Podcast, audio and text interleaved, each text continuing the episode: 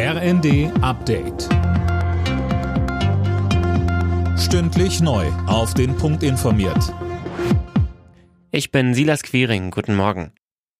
Wie weiter nach den Angriffen auf Einsatzkräfte in der Silvesternacht? Darüber wird aktuell hitzig diskutiert. Fabian Hoffmann, die Positionen gehen da schon auseinander. Ja, die Kommunen sind in künftigen Silvesternächten für mehr Böller-Verbotszonen. Davon hält beispielsweise die Deutsche Feuerwehrgewerkschaft aber nicht viel. Da findet man beispielsweise den Einsatz von Dashcams zur Überführung der Täter sinnvoller, ebenso wie Jugendarbeit und Prävention. Vor allem in Berlin waren Einsatz- und Rettungskräfte in der Silvesternacht massiv angegriffen worden. Fast 60 wurden verletzt.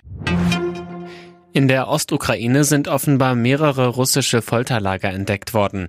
Der Polizeichef der Region spricht von 25 Stück, in denen Zivilisten demnach misshandelt wurden. Russland hatte sich im September aus der Region Kharkiv und Umgebung zurückgezogen.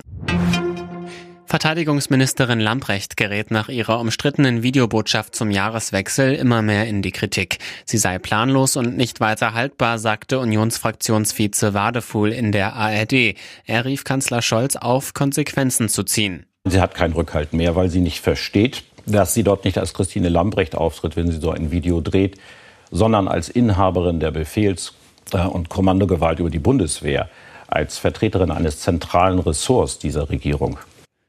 Auf Instagram hatte Lamprecht über den Krieg in der Ukraine gesprochen, übertönt von Silvesterfeuerwerk. Fußballidol Pelé wird heute in Brasilien beigesetzt. Die Beerdigung findet im engsten Familienkreis statt. Tausende Fans hatten sich zuvor bei einer Totenwache im Stadion von Pelés langjährigem Verein FC Santos verabschiedet. Alle Nachrichten auf rnd.de